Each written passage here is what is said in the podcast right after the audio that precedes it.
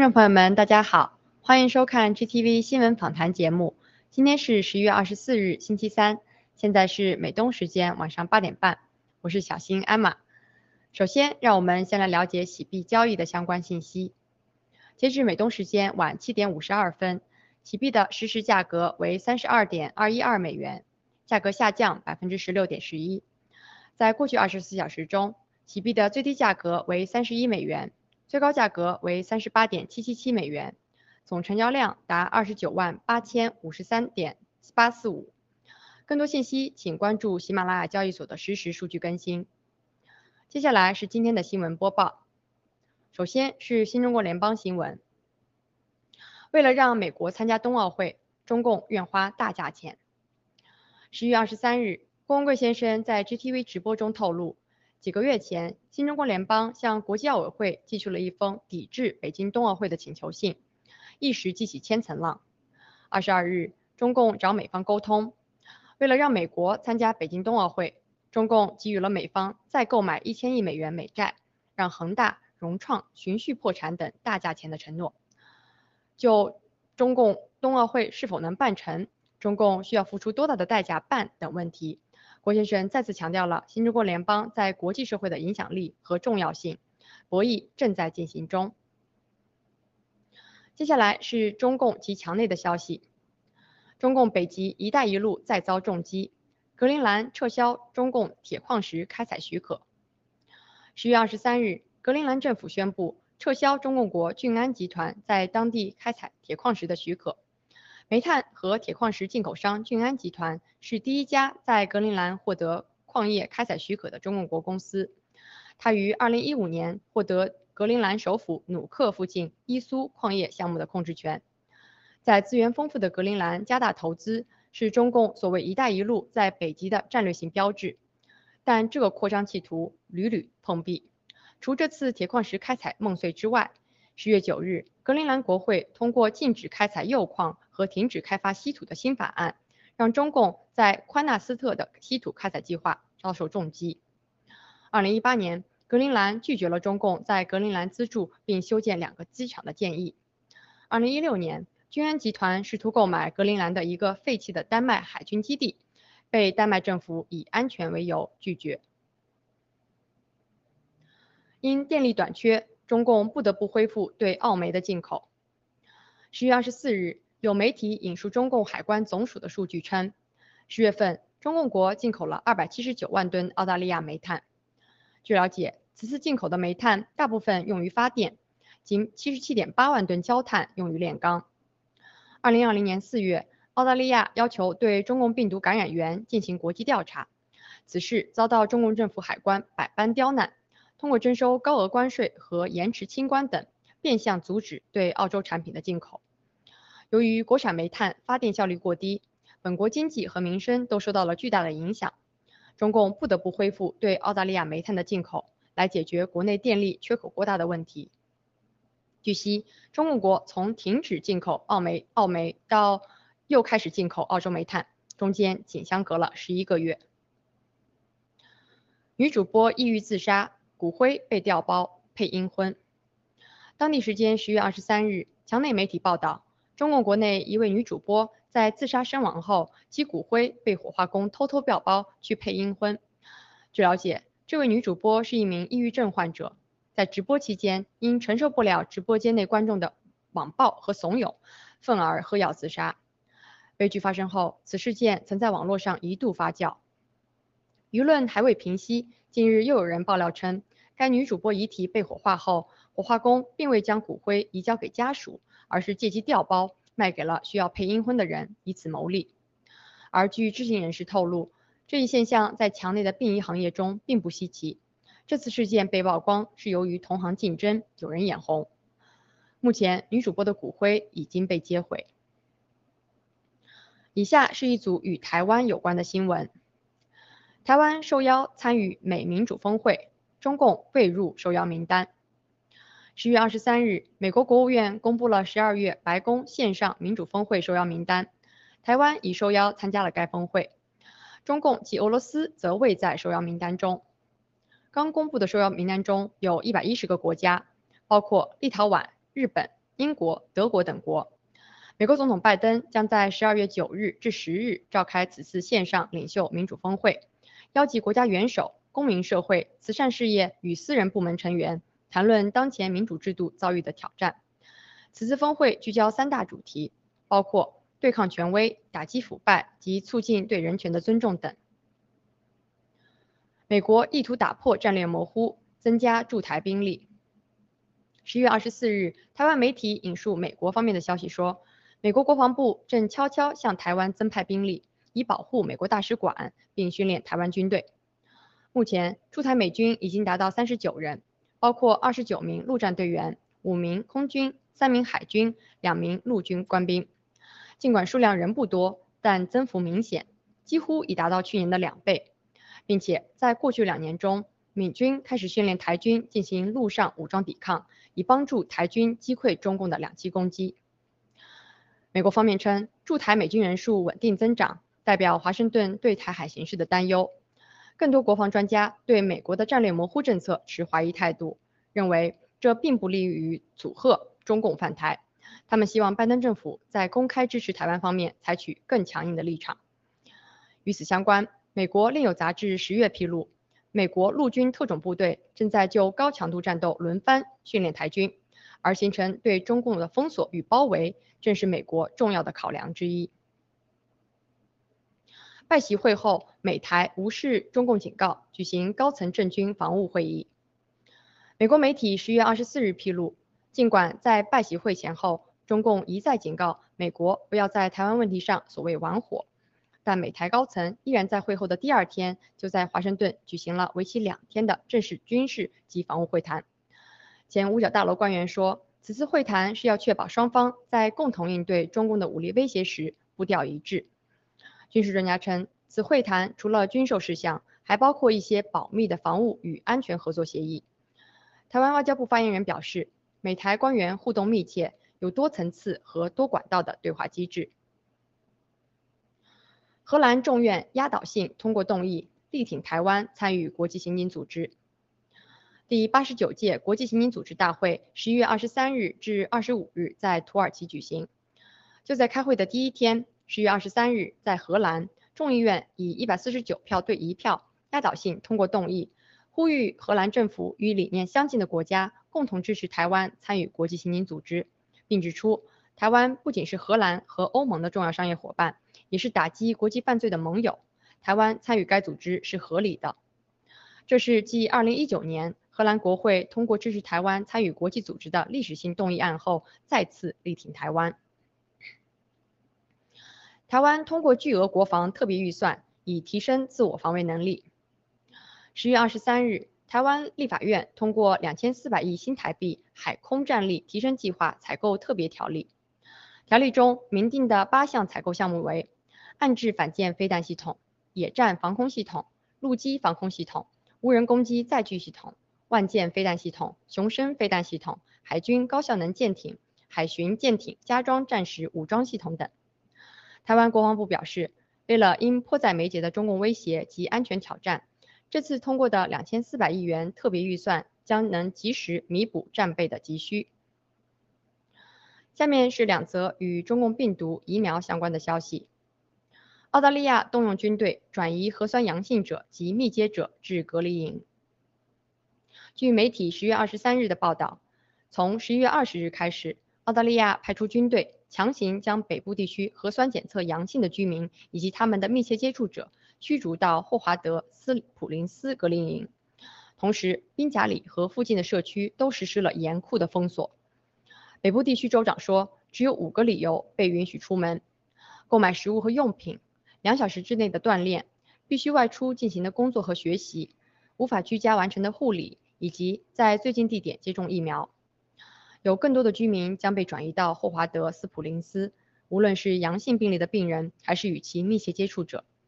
他们大约动用了二十名军人以及军用卡车来协助转移。克罗地亚总统抨击奥地利政府的新暴新冠暴政。十月二十日，克罗地亚总统佐兰米拉诺维奇在一次新闻发布会上。抨击奥地利政府最新的封锁政策和强制疫苗计划是一场灾难，并表示正在发生的事件让他想起了上世纪三十年代的法西斯主义。从本周一开始，整个奥地利都处于严厉的封锁令之下。明年二月一日起，奥地利所有人口都将被强制要求接种新冠疫苗。米拉诺维奇认为，奥地利政府的强制措施是不符合科学的，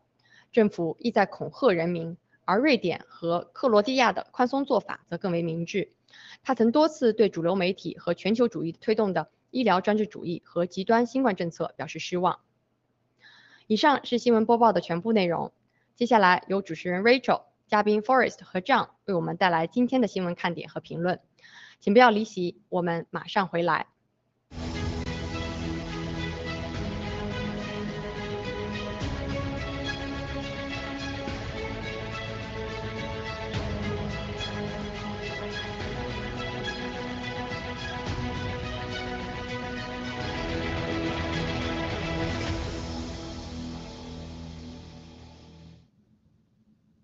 尊敬的全球的战友们，大家好！亲爱的啊，新中国联邦的兄弟姐妹们，晚上好！欢迎收看我们周三晚上的 GTV 新闻访谈，我是 Rachel。那我想请我的两位啊直播间里的嘉宾先跟大家打声招呼。金腾。嗨，大家好，非常开心又今天能够和 Rachel 和 John 一起主持啊，今天也是沾了这个老班长的光啊，到这里来跟美女和我们的大帅哥一起主持。非常开心，谢谢，谢谢。OK，这样，呃，非常谢谢我们的美女主持 Rachel，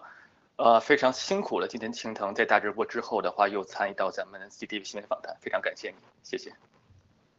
对，非常感谢青藤，因为老班长今天临时有事，所以说青藤带我们的伴来再做一集我们周三晚上的这个新闻访谈。那今天其实我们准备了啊很多关于台湾的话题哈，但是我们第一个话题想跟大家聊一聊这个嗯一则新闻，讲的是这个美国共和党人哈修改各州法律对抗这个联邦疫苗强制令的这么一个消息。那第二个新闻和第三个新闻呢，其实都跟这个台湾有关。那我们一连串呢会告诉大家一连串的好消息啊，对台湾来说，我觉得是个利好的消息。但是为此呢也有担忧。那台湾到底是更安全了还是更危险了？我们待会儿在节目里啊来交谈。那好，我们先啊看我们的第一则新闻。呃，这个新闻呢其实是啊。啊，十月底的时候呢，这个爱德华爱荷华的州长呢就签署了一个法律，以方便这个啊本州的人们获得这个 COVID-19 的疫苗豁免权。那这个动作呢，其实是在啊刚刚我们也知道的这个。这个第五巡回法院驳回了暂这个法官啊暂停了这个拜登的这个紧急实行强制疫苗的这个令啊，那那这个爱德华华州签署的这个法律呢，就是为了寻求这个医疗或豁免的员工只需要声明他们相信这个 COVID-19 的这些呃呃疫苗会损害他们的健康或与他们的宗教信仰相冲突，他们就可以获得豁免。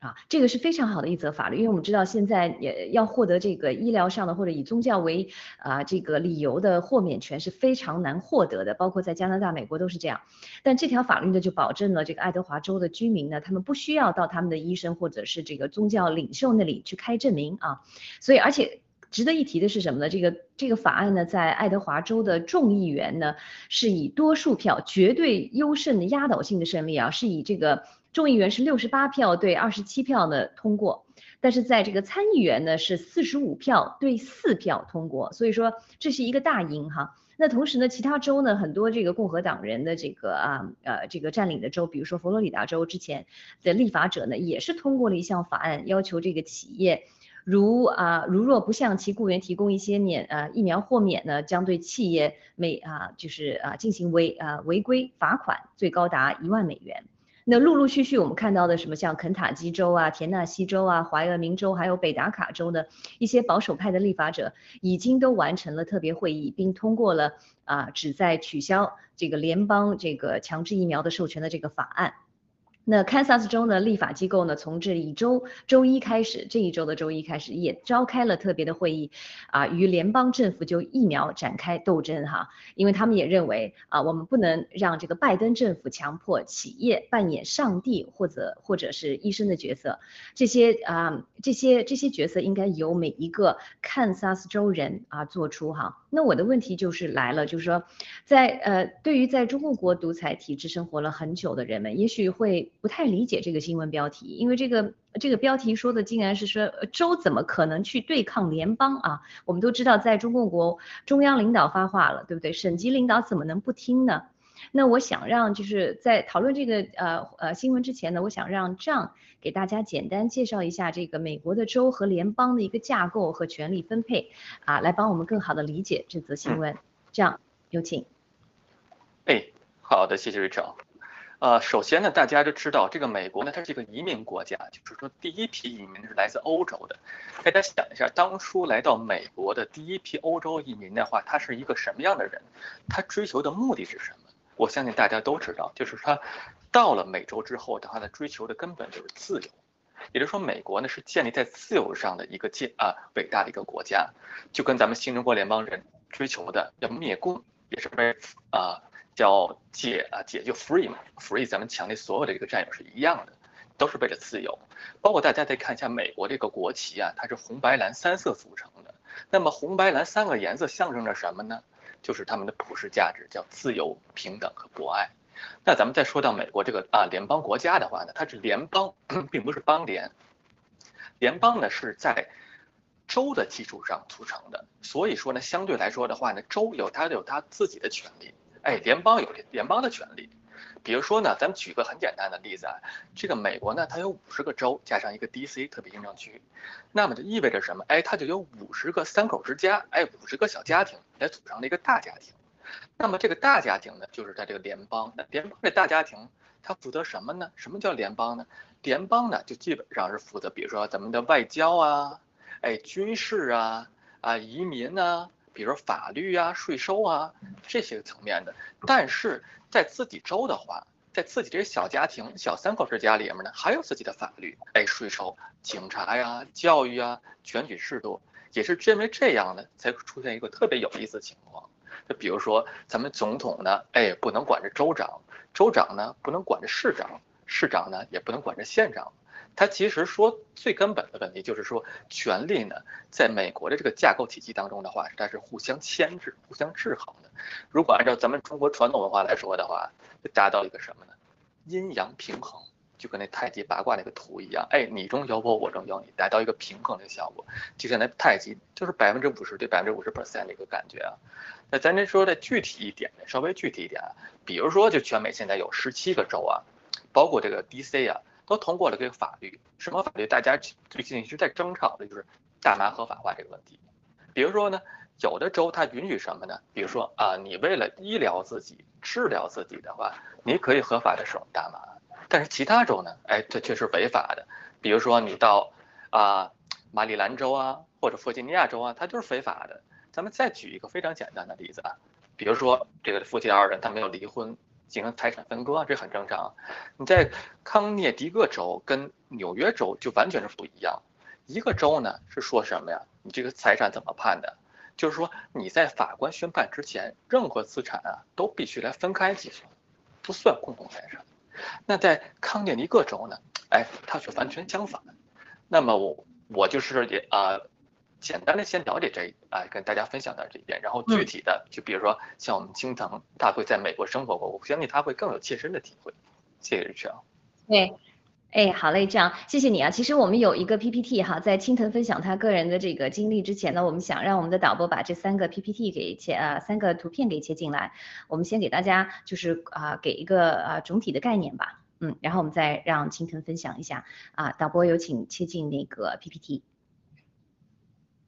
啊，对，这个就是我们给大家一个总总体的概念哈。其实美国是一个以宪法为基础的联邦制度，就像刚才这样有提到的，那五十个一个特别行政区。那联邦制是一种权力在国家，就是联邦政府和地方政府之间分配的一种政府呃政府的形式。那宪法呢，它的条款规定呢很明确，就是说这个联邦法律哈是国家最高法律，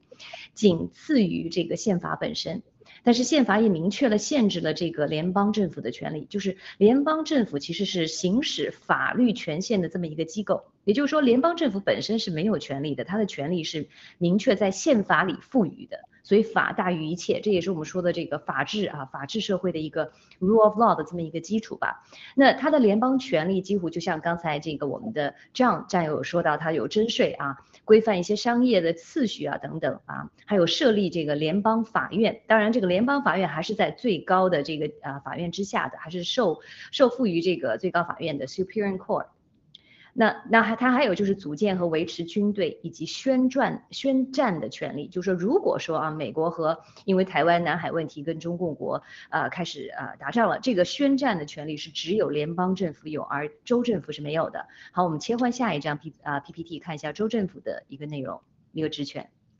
那州政府是干什么的？那正如开国元勋这个詹姆斯麦迪呃逊所解释的那样，宪法的第十个修正案，美国宪法的第十个修正案限制了联邦政府广泛的权利，并赋予了州政府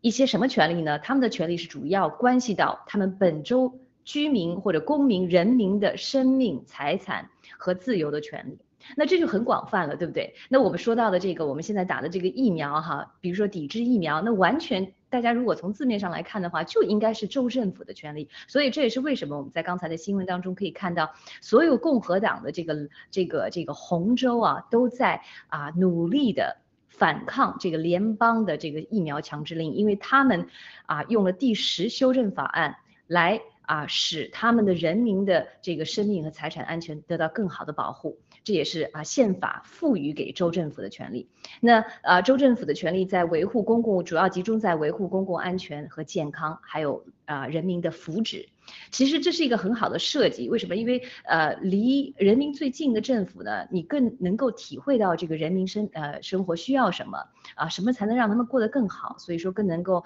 以呃以这个地区和呃更更注重地区的这么一个需求吧。那我们来最后一张。最后一张 PPT，谢谢导播。那这个就是一个比较哈，就是说，如果州和地方法律与联邦法律冲突，呃，则州或地方法律必须让步。宪法里规定，各州无权阻止、拖延或改变美国国会颁布的联邦法律。我们都知道，美国国会议员还有参议员都是选举的，对不对？啊，都是选举的这个这个啊政治领袖。那啊州的宪法啊州的法律必须服从联邦政府的法律，但是有一个例外，这个例外就是我们今天所看到的，为什么这么多州会纷纷站出来的一个原因。这个例外就是当这个联邦法律本身是违宪的。它违反了宪法的精神，因为我们就知道这个呃联邦政府其实是个空壳，在它没有灵魂的时候，在它没有宪法赋予它的权利的时候，它其实就是一个空的架构，一个空房子，它不能叫做呃家庭，不能不能有温暖，所以只有只有在你遵守宪法的前提下，州政府才会遵守你联邦法律。所以换句话说，如果联邦法律超出了联邦政府的权利，则它是无效的。那这也是为什么我们呃看到的这则新闻。那好，在我们在详细讲这这则新闻之前，我想问问这个青藤哈，因为青藤您在这个美国住了啊很多年啊，你对美国的这个呃生活也非常的了解。你你你是怎么来理解这个州跟联邦以及这个法律分权、这个权力分配的这么一个制度？你觉得是好还是不好？啊，它这个制度，呃，这个真的是要从美国的历史开始说起了，因为美国这个建国的初期的大概都是以州为开始的，那后来又形成这个联邦制，所以它是州是先于联邦的，所以它这个，但是它这个制度绝绝对是一个好的制度，为什么呢？因为它这个建国的先贤呢就已经看到了，如果一方权力超出的话呢，一定要限制它，否则的话就会成为一个呃成为一个问题。那么您刚你刚才提到的这个权利法案，就是其实是对美国宪法的十十条修正案，只是前十条修正案，这个叫做 Bill of Rights，它是对宪法的一个修正案。那我们还后面还有很多的其他的第十四条、第十二条有陆续的其他的修正案。那么前十条呢，就是因为当时有很多的反联邦的人，他为了缓解对这反联邦人的一些一些 concern 吧，一些一些。顾虑，所以才对宪法做了一个修正，明确了刚才你提到的州的法律和州的权利。那么它就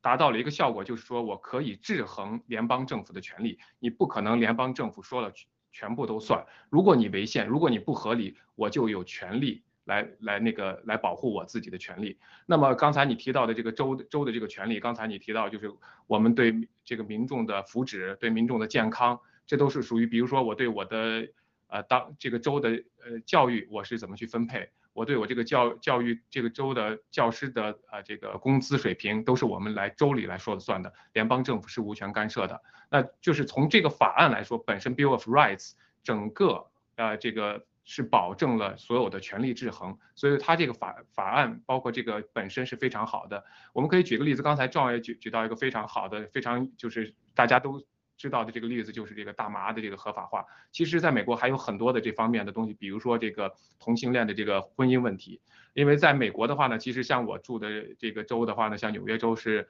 啊，二零一一年其实就是同性婚姻就已经是算是合法了，在州内啊。但是还有其他的州，像加州就更早了。但是真正的美国联邦法是在二零一五年，其实才是就是当时是联邦法做了一个判决，说是这个是。啊，如果是禁止这个同性婚姻的话呢，是违宪的。所以从那个时候，从从法律的角度上来说，是允许啊这个同性婚姻了。但是，但是到现在为止，美国还有十三个州也还是有这个 same marriage 的这个 same sex marriage 的这个 ban 还是被禁止的。那么这是这是一个，还有一个就是我们提到的，包括的这个就是我们叫做堕胎吧。那么这个堕胎在美国也是有很长久的争论，呃，有保守党呀，还有这个民主党呀，不同的州都有这个这个不同的法案。所以其实我们可以看到，就是就是因为在这样一个民主的国家，而且他的先贤这个这个建国的这些人呢，真正的就考虑到了限制权利、限制权力过大的这个法案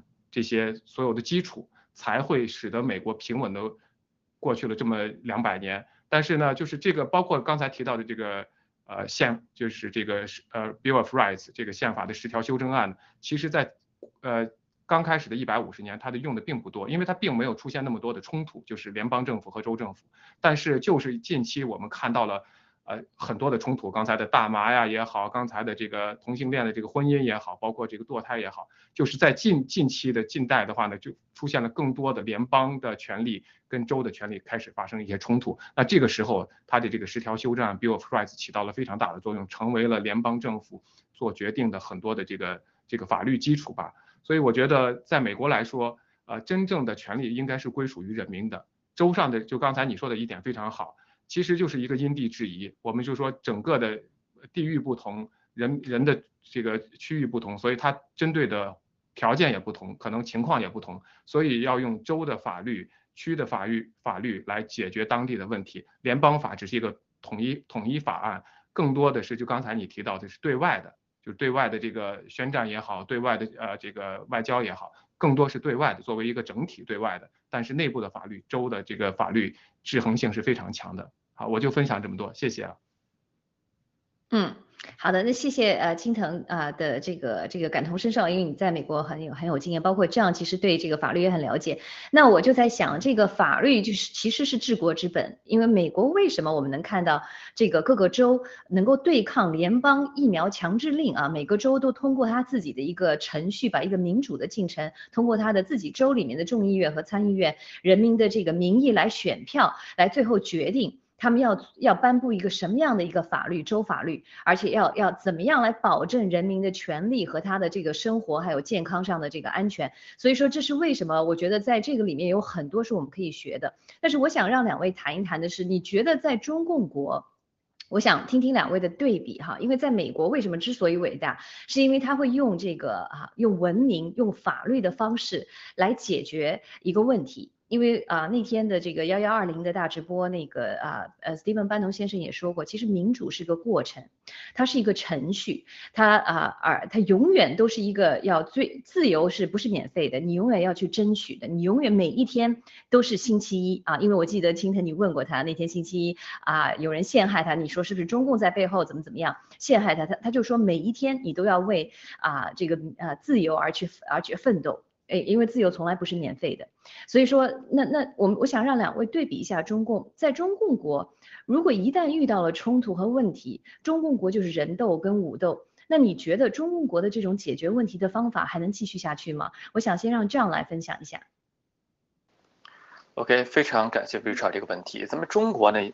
尤其在中共国，它这个问题啊，它解决问题并并不是解决问题本身，从制度上、从根本上来解决这个问题，基本上都是解决。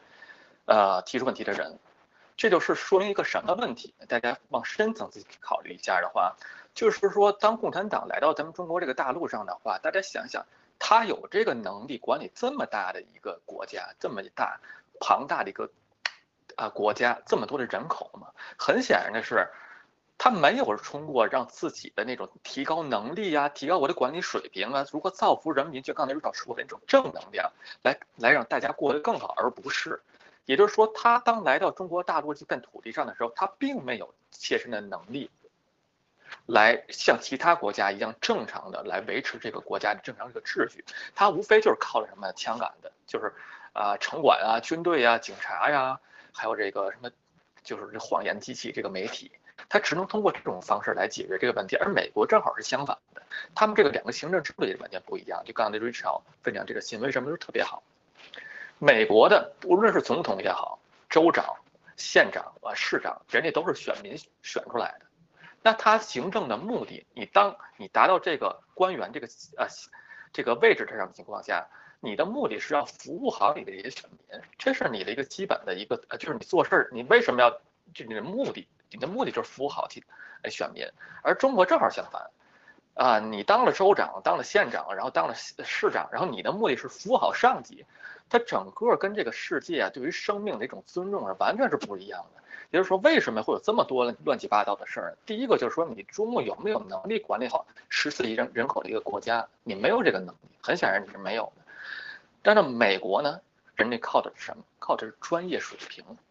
还有那位那七十六位非常重要的贤者，大家都知道有一个费城七十六人队嘛，就是那七十六位先贤制定出了美国这个伟大的长期的一个规划。这样我给大家要理解一点，就是美国呢，它相当于一个地球的实验品。什么什么意思呢？你如果你对照北朝鲜和南朝鲜的话，那北朝鲜和南朝鲜这个行政制度上，它属于一个亚洲的实验品，一边是集权，一边是相对的民主。那美国呢，就是一个正好在地球上一个实验这个民主到底能不能接受住考验的这么一个国家，它代表着最先进的一个制度。所以他到现在来说的话，迎接到唯一的比较大的挑战就是中共对他这种民主体系这种渗透。所以这一次，对于灭共和对于美国的体制来说的话，这是非常重要一次考验。谢谢玉泉。嗯，好的，谢谢啊，谢谢这样的分享。那青藤，我想问你，其实啊，就是美国民主已经两百多年了，很多人说啊，民主啊走到这样的话也不弊弊端百出哈。那相比较中共呢，其实中共嗯嗯根本说是说人民民主，但是来个专政啊，其实无非就是独裁。那在中共的土地上，呃，就是人斗武斗。啊，对不对？呃，跟天斗，跟地斗，其其乐无穷，不是你死就是我活。你觉得，呃，这这这两种方式，中共还有还有还有前途吗？那美国的民主还有前途吗？嗯，秦秦腾，你来。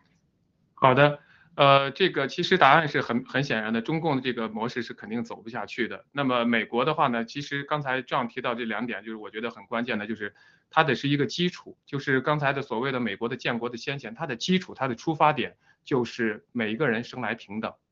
那么在中共国，包括在我们中国过去的皇权制度下，其实人生来是不平等。那他们这个基础就错了，那其他的他就不可能走得长远。所以这是我们看到的他的一个基基础。那就跟我们新中国联邦一样，我们也是第一个要说的就是人人平等，每一个人都有自己的权利，而且每个人是必须是平权的。那从这个角度上来说，中共的这个。模式它是肯定走不下去的，但是刚才你也提到的那点是非常好，班农先生提到的，它民主是一个过程，我们可以看到美国过去两百年也是一直在这个民主进程中不停的在流血牺牲，在挣扎，到现在也在挣扎，因为我们过过去看到的奴隶制，呃这个南北战争，它其实失失去了很多的生命，都是在不停的中在修正自己，但是它的基础是没有变的，它的基础永远是呃就是天生的人权，人类人人平等。这个基础没有变的时候，但它只是一个这个程序上一定要做修正。刚才我们提到的这个 Bill of Rights，它其实就是对宪法的一个修正案。那就算是美国的先贤再聪明，他都无法就是预判将来会出现什么样的情况，因为随着科技的变化、社会结构的变化，你可能会出现各种不同的情况。那么你的法律它是有局限性的，那么这个时候你需要做一些修正，比如说啊这个 same-sex marriage，包括现在的干细胞的这种使用。是否在当当初的时候，他是不可能预见到会出现这种问题的时候，那么你就需要对法律进进行一个修正，这也是对他的这个民主进程的一个修改这个过程。所以，我我觉得就是呃，我们现在可以看到的，真正的就是一个是否奴役老百姓这么一个皇权制度。因为中共说他这个为老百姓服务，其实他骨子里就是一个皇权，他要么就是一个集体，就是七个常委或者就那么几个家族做，就一起做皇帝。要么就是现在习近平一个人在做习大臣做大皇帝，一个人的皇帝。那么这是一个奴役全这个人人民的一个体制。在美国呢，它是一个平权社会，它是一个政府，但政府的初衷是为人民服务的。现在有点变质了，因为它的走偏了，因为人这个华尔街也好，后面的力量也好，失去了这个信仰，失去了政治，那这个时候它变成了一个大政府，试试图去控制这个呃人民，不它不是在为人民服务了，它是控制人民。那么这个时候呢，就是一个正邪的斗争。我们现在看到的，通过疫苗，通过这个病毒，现在的所有这个强制疫苗，真的是一个正邪之之争。但是我相信，就是因为这个基础决定了它最终的一个结果。我相信美国的民主一定会继续，中共的这种它是不可能继续下去。刚才壮提到一点非常好，就是这个试验田的概念。那如果说美国是一个民主，平权的一个试验田，我们过去看到它两百年，虽然它坎坎坷坷往呃来来往往的，但是它还是在朝前走，朝正的方向上走。但是我们看到中共，它是一个集权社会，它是一个真正的邪恶的试验田，现代奴役制度试验田。我们也看到了黑暗力量想觉得这个试验田挺成功的，我们可以把这个控制舆论、控制老百姓推广到全世界。但我们也看到了全世界人民的一个觉醒，所以我相信这个。啊，光明还在前头，我相信我们的平权、人人平等的这么一个理念，最终都会胜出来的。文贵先生总结的非常好，God 是会胜出的，真相是会胜出的。那么新中国联邦那一定是会胜出的，因为我们坚持的是真相。好的，谢谢。嗯，好的，非常感谢青藤。的确，呃，我非常同意两位说的。其实我觉得，在我们都是中共国出来的，多多少少都还受这个呃中共国的这些教育啊，还有他的一些宣传的影响。那其实我真的很希望，呃，我们所有的这些兄弟姐妹们，还有啊墙内的啊同胞们，一起我们好好的来呃学习什么是民主。其实对对我来讲，我觉得这民主就是对立集权的，因为集权就像您刚才说的，其实中共国就是皇权，因为习已经改了宪法，自己就是皇帝了，对不对？然后他世袭，他有可能让他的老婆、让他的这个女儿来成为啊以后的接班人，其实就是个皇权至上。那皇权就会有你死我我活，因为他要维持他的权利，他就不得不把所有对他垂涎三尺的这些权利的人都都会啊控制住，或者是啊啊啊征服。所以说，在这样的一个系统里，就像文贵先生。今天大直播也说的，中共不灭，嗯，什么都等于零。为什么？你会有各种死法，因为在中共的制度下，连最基本的安全都没有。因为你可以像啊王建那样的一个死法，你也可以像这个叶简明一样的死法，你也可以像杨改来这样的死法，你也可以像欧金忠那样去杀害别人用暴力的手法，你也可以像富士康十三连跳那样。所以在社会，不管你是哪个圈层、哪个阶层的人，在中共的这样的一个邪恶的体制下。啊，除了呃当皇帝的啊，有可能高高在上的这些人。一百多个中国的这个盗国贼家族，有可能比别人活得长一点，但是就是他们也不能够啊，也不能够很很很很轻松的活着，因为我们知道这个习近平已经上厕所还得还得还得还得留意哈，说不定就不知道哪哪哪哪边传来一个案件哈，或者是呃住宿住所要要像狡窟呃狡兔九窟一样的这样来藏匿，所以说他们本身也是也是怎么讲一个制度的一个啊一个一个。既得利益者，但是同时也会呃会会被这个制度所所害死哈，最后啊最后也是这个被皇权所负累。那在民主在美国的这个民主过程中，它不完美，因为为什么？因为我们的民主提倡的一个就是参与权，就像刚才青藤和这样都有提到的，最基本的一个就是我们生来平等，而且王子犯罪与庶民同罪，我们在法律面前是不分高低贵贱，我们永远都是一个法对所有人，所以这是美国的一个立国之本。当然，我们参与的。人多了，当然这个进程就会有有磕磕碰碰，所以说这是为什么史蒂文班农先生说的非常好，民主其实就是一个过程，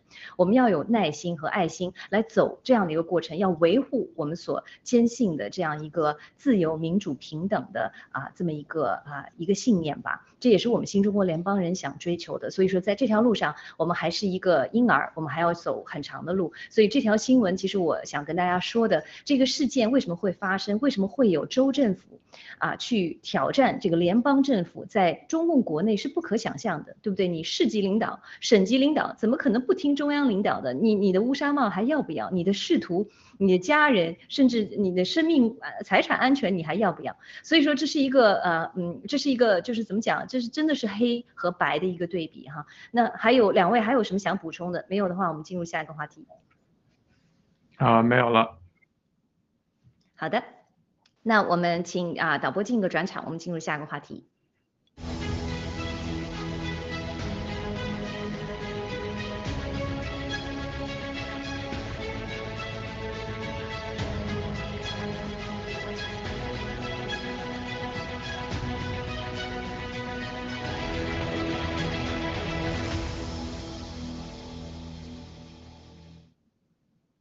好，第二个话题呢，呃，跟这个台湾有关哈。那呃，美国邀请台湾参与这个民主峰会，但是没有邀请中共哈，这个事情大了。那昨天美国国务院公布了将在十二月九日至十日举行虚拟的民主峰会的受邀国名单啊，公布了这个名单。该名单上呢有一百一十个国家，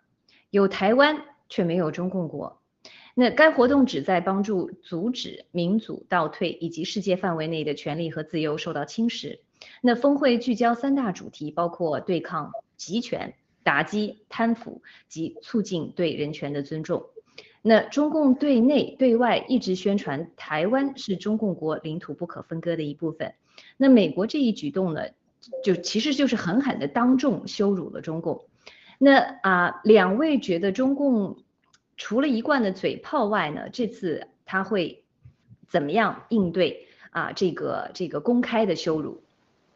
啊，我想让这样先来。OK，好的，谢谢 Rachel。呃，关于这则新闻的话呢，大家就像刚才 Rachel 所分享的一样，呃，就是说他这个峰会呢是叫民主峰会，它有三个主题的三个板块嘛，第一个就是反专制，第二个就反贪腐。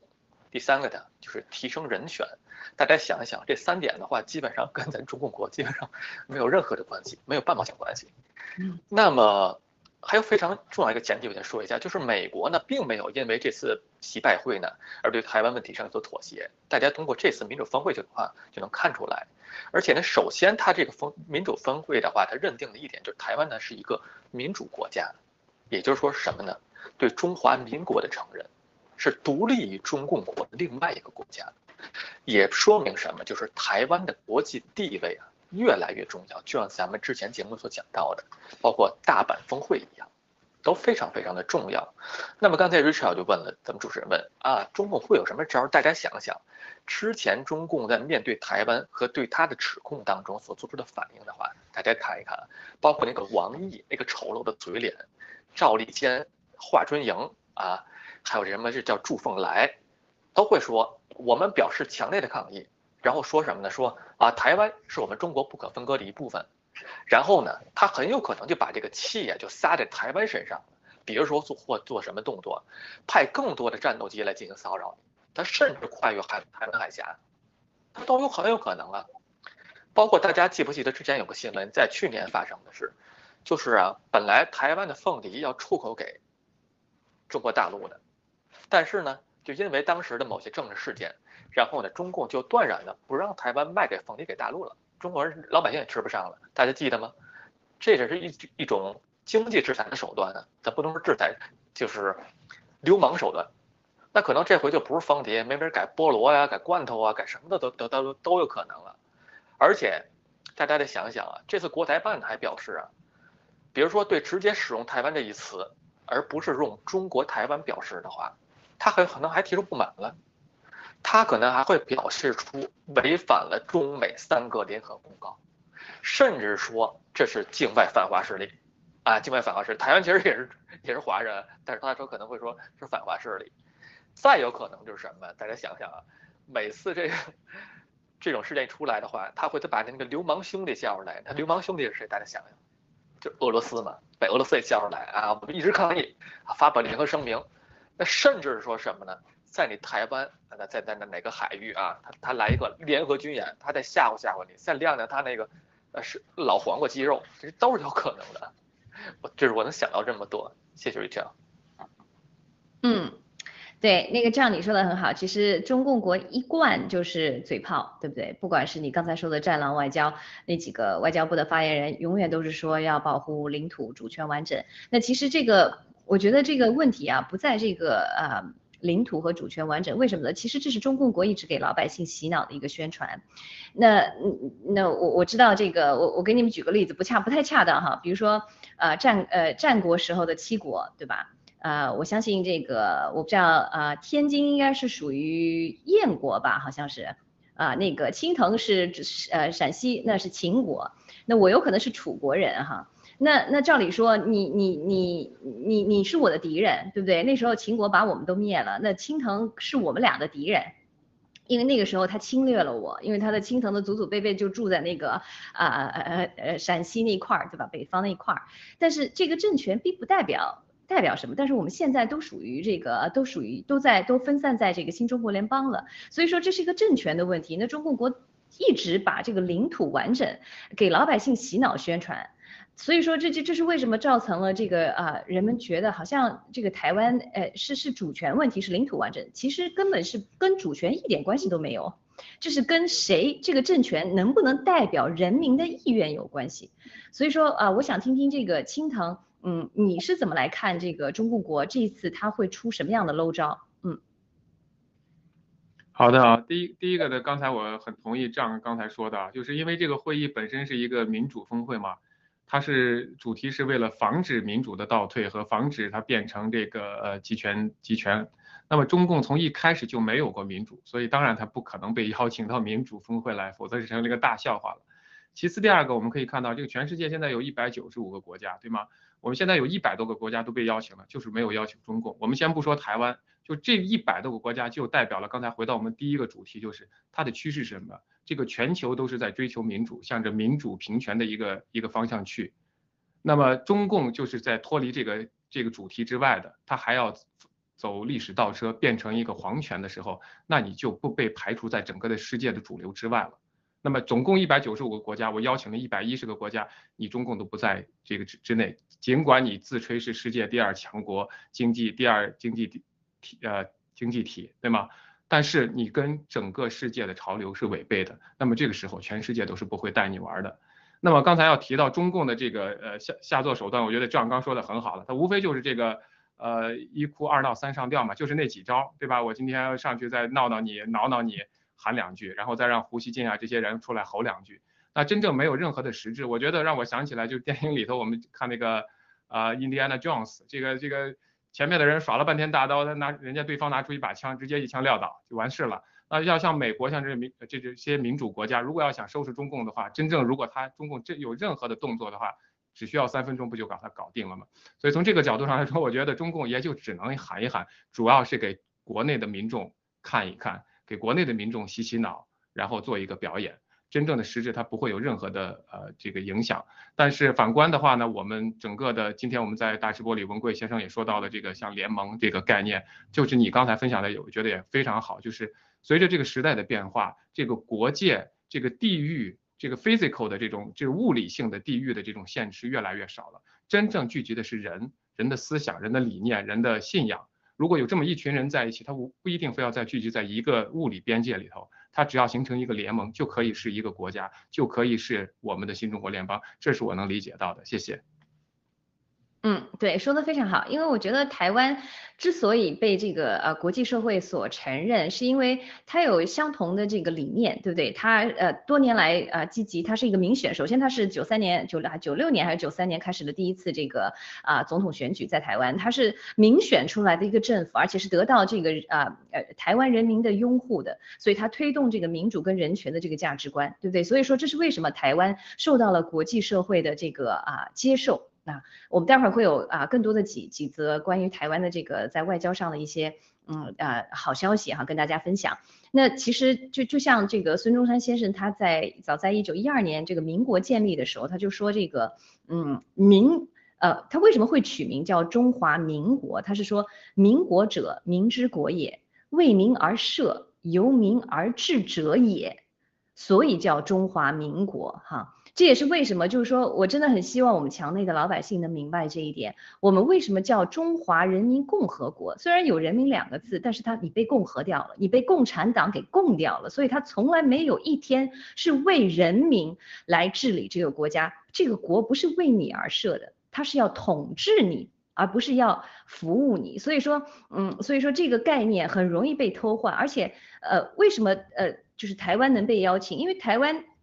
呃呃，中共国其实呃，因因为台湾在这个当时在联合国大会的第二十六届会议的时候，也就是在一九七一年五十年前啊，五十年前的时候，当时那个联合国大会通过了这个二七五八号决议，就决定了将中国的席位啊由这个一九四九年中共成立的这么一个伪政权，因为当时中共是从这个啊啊这个国民政府手里，国民党这个呃中华民国手里夺得了在在共产国际的邪恶支持下。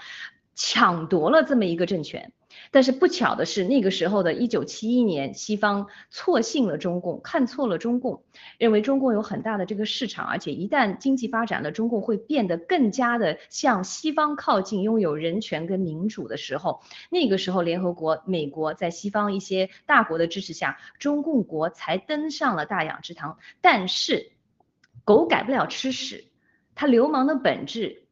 不管你是在 皇宫，不管你是在再大的殿堂给你，你也改不了你这个这这个这个这个怎么讲啊？这个这个恶的本质。所以说，五十年后我们又回到了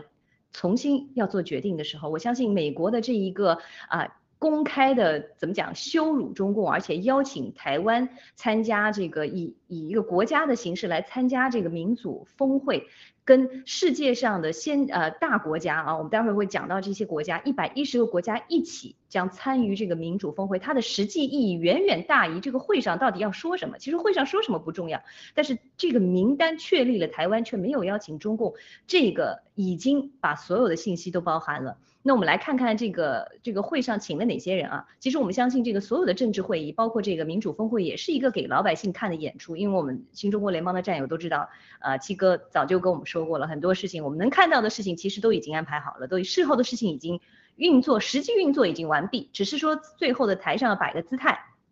给这个媒体啊报道的一个信息给老百姓看的。那这个台上的这个姿态也是根据实时判断做出来的一个部署，是他的这个国家的策略的一个延展而已。那会议本身真的是啊没有多重要，但是这份会议的受邀国名单呢，我们可以洞悉一些信息哈。我想在这里跟大家分享一下，因为这份名单我觉得对我们当下的灭共的事业也是一个利好的消息。那这些受邀名单呢，在亚洲方面，那有台湾、日本、韩国、印尼、马来西亚、菲律宾及印度等都受邀了。但是没有邀请的是谁？是中国、中共国、越南、泰国、新加坡、缅甸、柬埔寨这几个国家没有被邀请哈。那主要欧洲大国都在与会名单上，包括英国、德国、法国、意大利。荷兰啊，我们待会儿还有则荷兰的消息。那最近和这个台湾刚刚确立关系的这个外交关系的这个立陶宛呢，也在受邀名单上。我们要想到立陶宛是个非常小的国家，连三百个人都不到哈，竟然也在这个啊受邀名单上。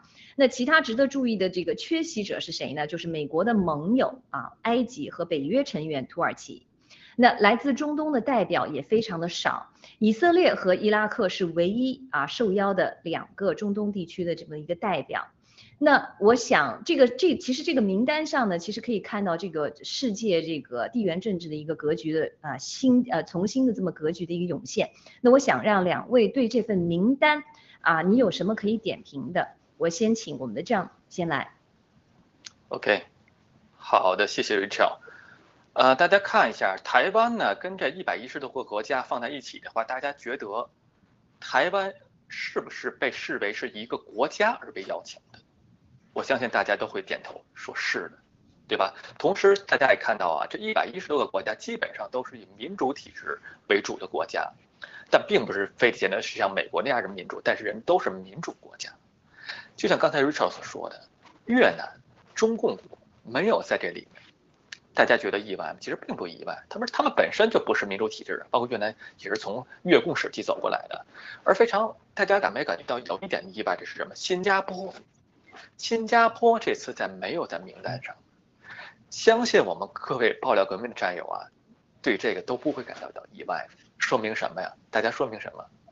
其实一开始新加坡它是也打着民主旗号的，作为一个独立的国家，但是呢，说明中共对于新加坡的控制。已经被新加坡这个民主的基石给彻底打破。当然还有谁呀？还有哎，土耳其。土耳其这个国家呢，也是对于欧洲的话呢，其实分两部分啊，有一部分呢想享受像欧洲西方这样民主的生活的，他想愿意加入欧盟阵营。当然还有一部分呢，就是愿意过他那保守派的那种穆斯林生活，分为两部分。但是你甭管现在往那些往哪边走都不可以，现在你都得跟着中共走了。也就是说，中共对于土耳其的渗透，我相信也不比新加坡差。当然还包括什么伊啊啊伊朗啊，包括比如说像我家里有亲戚啊，就一直在伊朗那边，他是属于央企的，在伊伊朗那边做那些个，就像咱们之前节目分享的做那些基建基础建设。大家想想。这种方式，就是我身边的亲人都会有这种去别国渗透的这种经验的话，大家想想，土耳土耳其啊、新加坡啊，那为什么没有出现在这次名单里面？大家也想想，就是不足以啊，不足意外的。好的，谢谢刘强。嗯，好的，谢谢。那青藤啊，您来补充。好的。其实刚才从这个名单里头，刚才你提到的这个呃呃好几个国家啊，都是我我们可以看到的名单里头，刚才你提到应该是立立陶宛对吧？呃，整个的这个呃这个全部都是最最近一段时间跟中共的对抗是非常激烈的。那么我们就说全世界的这个民主国家，不但是自己是民主，还要看到了其他国家的这种，就像中共这种国家的这种集权，他能够站出来反反抗他。那所以，作为这个这么小的国家，都会被受邀来到这样一个民主峰会，而中国被拒之门外。还有刚才这样分享的非常好，就是提到的中中东的很多国家，其实也都不是民主国家，还是一个基本算是一个皇权，因为它是这个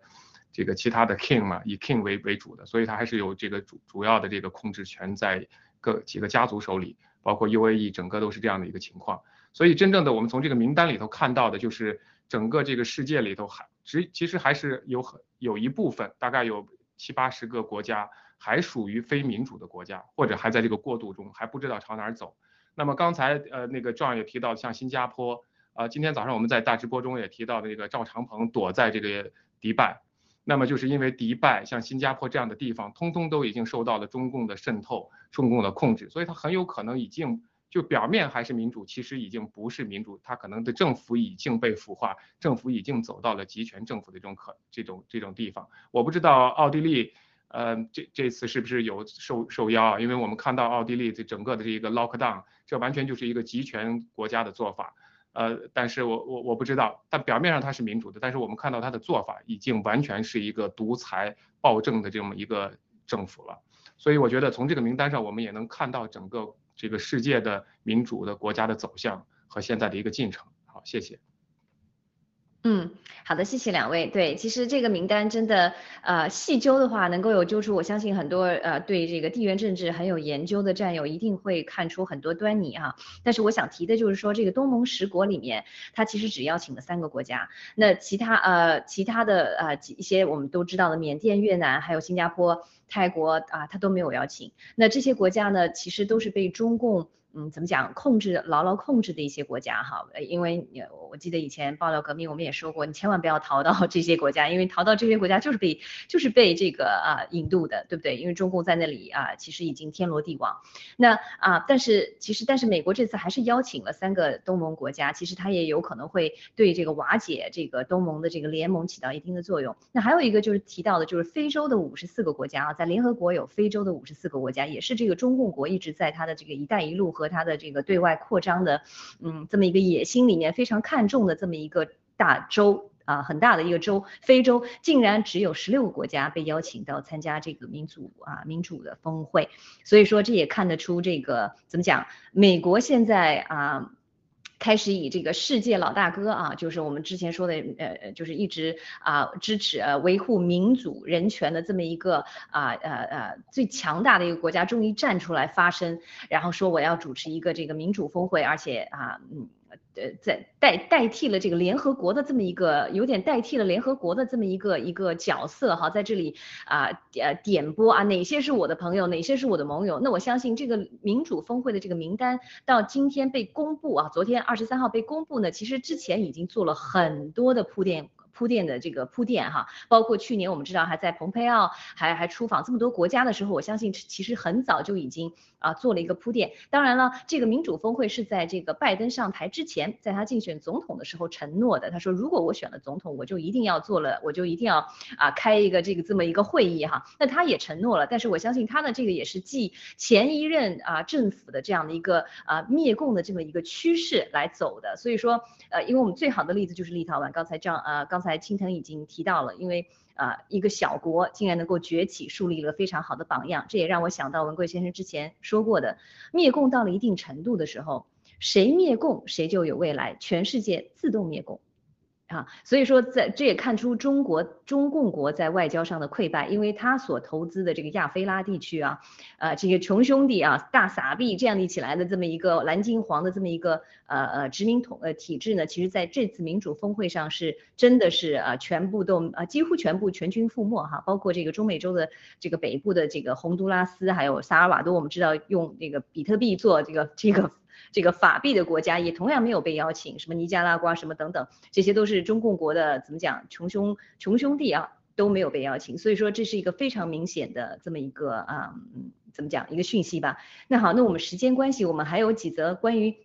台湾的讯息，我想很快的提一下啊。台湾真的是要炸开锅了，我相信他们坚守的这个人权和民主呢，就终于啊怎么讲 pay off 了，终于有回报了。因为啊很多的这个美国国防部，包括消息出来，这个美国国防部正在悄悄的给台湾增派兵力，保护这个美国大使馆在台啊以及训练台湾军队等等。刚才艾玛给我们带来的这个消息，就是还有一个就是我们的这个习拜会以后，也就是媒体做今天刚刚披露的，就是尽管在十一月十五日拜登习会面之后呢，中共一再警告美国不要在台湾问题。地上玩火，但是美美台高官依然在会后的第二天，也就是十一月十六号，就在华盛顿举行了为期两天的政治军事防务会议。那啊，这次会议呢，主要是确保这个美台双方在共同应对中共的武力威胁时步调一致。哈，这都已经提到军事议程了，步调一致了哈。军事专家称，此次会谈除了这个军售项目外，还包括一些保密的防务与这个安全合作。意意图，那还有一则，刚才艾玛给我们带来的消息，就是说荷兰众议院压倒性通过动议力挺啊台湾参与国际刑警组织。那所有这一系列的国际社会的这个啊啊这个姿态哈，展开双臂拥抱台湾的这个姿态，就让我想到了我们呃今天啊文贵先生在大直播中讲到的这个联盟啊，他首先说我们都是兄弟姐妹，然后再讲到我们把联盟发挥到极致。我们让我们我们呃，我们把这个共产党洗脑后的松化了的中国人全部联盟到这个新中国联邦。那我想问问我们的这个啊两位嘉宾，我给你们每人一分钟的时间。啊，通过这个，我们今天说了很多台湾的消息，终于台湾得到了这个世界啊啊世界呃力量的认可。那你觉得我们中新中国联邦人啊，大概会在什么时候会得到全世界人的这样的一个一个像拥呃拥护这呃拥抱台湾一样的拥抱我们？嗯，我先请这样来。OK，呃，我跟大家分享一点的话是这样，为什么有 GTV 有盖特？大家想一想这个时间线啊。从郭先生说，从今年年底到明年五月份的话，大家看一下，我给大家举一个非常简单的例子，我们新西兰从四月三十号，而且从明年的话要开放边境了，而且一直到四月三十号，逐批的开放边境，比如说一开始对有持有新西兰国籍、新西兰公民、居民的话开放边境，一直到四月三十号，学签、旅游签可以来了，大家想一想这是一个什么信号？这是这个多么重要的信号？为什么跟郭健说的五月份有这么大的关联？一个四月三十号，一个五月份，也就是说，当全世界对未来的疫苗的副作用还有病毒所带给全世界带来的伤害跟死亡的时候，你能够从哪里获得真相？就是 G T 跟盖特。当 G T 跟盖恩盖特。代表咱们新中国联邦的媒体越来越得到世界上的真相和认可的时候的话，我相信离咱们新中国联邦被全世界认可的时间就越来越近了。所以大家千万不要小看为什么有 GTV 跟盖特，也要对咱们这两款社交平点这个 app 啊，一定要抱有巨大的信心。这真不是说说而已。谢谢瑞成。嗯，好的，谢谢张金腾。好的。其实刚才 Rachel 有提到这个孙中山先生的这个中华民国，其实他的理念是非常好的，呃，也是以人为本，对吧？呃，老百姓以民治治国。但是呢，我很可惜的是他没有实力，那刚才这样提到的，我们新中国联邦的 GTV，我们的 G，尤其是我们的 G 系列呃洗币，这真的是一个实力。当你有实力的时候，你才能够达到你想要的那个理念，才能做到。这是我觉得我们现在正在努力的，也我们很快就能看到它的一个结果。我们已经看到了喜币的成功上市，也看到了它的一个增长，虽然有些波动。其实我们想一想，美国如果当年美国人没有实力去打败英国的话，他是不可能立国的，也不可能有今天的美美国呃联合国，对吧？呃，美国的联邦。所以我是觉得所有的事情最后都要靠到实力上来。我们有一个正确的理念，人人人平等，呃，追求正道主义的一个理念。但是最终我们是要靠实力赢得所有的盟友，赢得全世界。那么我们希望跟我们所有的战友一起，能够把我们的这个实力不这个增强起来，能够真正最后达到我们的呃新中国联邦的这么一个喜马拉雅。谢谢。嗯，对，非常同意两位。对，其实就是时机很重要，对不对？我们有时，我们有天时、地利和人和。那天时，因为我相信，呃，战友都知道，七七哥在直播的时候也透露了，就是有某国哈要求我们要购买一些国防军队，那其实已经正式的提到议程上了哈。这个事情不是啊，不是说我们三年前哈还在还在还在想，哎，我们到底要怎么灭共？我们现在所有的啊，这个这个聚集的天时地利人和，为什么？因为我们在疫苗灾难。that 啊，发生到最惨啊，马上要进入这个五月份的最这个疫苗灾难要开始的时候啊，全世界人都找不到真相的时候，我们有了 G 系列，我们不但有了我们的媒体平台说真话的平台，我们还有了我们的喜马拉雅，我们可以帮。把那些同信仰、相信真相、相信是呃呃上帝的人聚集在聚集在这个啊我们的这个新中国联邦的这么一个一个联盟里面，所以说我相信，嗯啊，我相信我们离啊我们被世界承认的时间啊其实越来越近了，尤其有我们这个台湾开了一个非常好的先河，所以这也是为什么我去呃我我非常同意两位，其实我们真的是应该要保护好用好我们的 G 系列，保护好我们的喜马拉雅和喜币，所以今天其实文贵先生。也花了很长的时间告诉我们为什么啊，我们要要要抵抗住，要保护好，不能让在我们当中队伍里的一些啊沙子啊，中共派来的一些沙子搅和了我们的这个伟大的这个啊事业和灭共的事业。所以说啊，我们坚坚持到底，我们最后就可以一定可以灭共。那好，谢谢我们今天两位的这个嘉宾的精彩分享，谢谢青藤和丈，也谢谢我们所有的这个新中国联邦人啊的兄弟姐妹的收看，还有我们的啊战友，还有其他的观众啊，谢谢，晚安。好的，谢谢。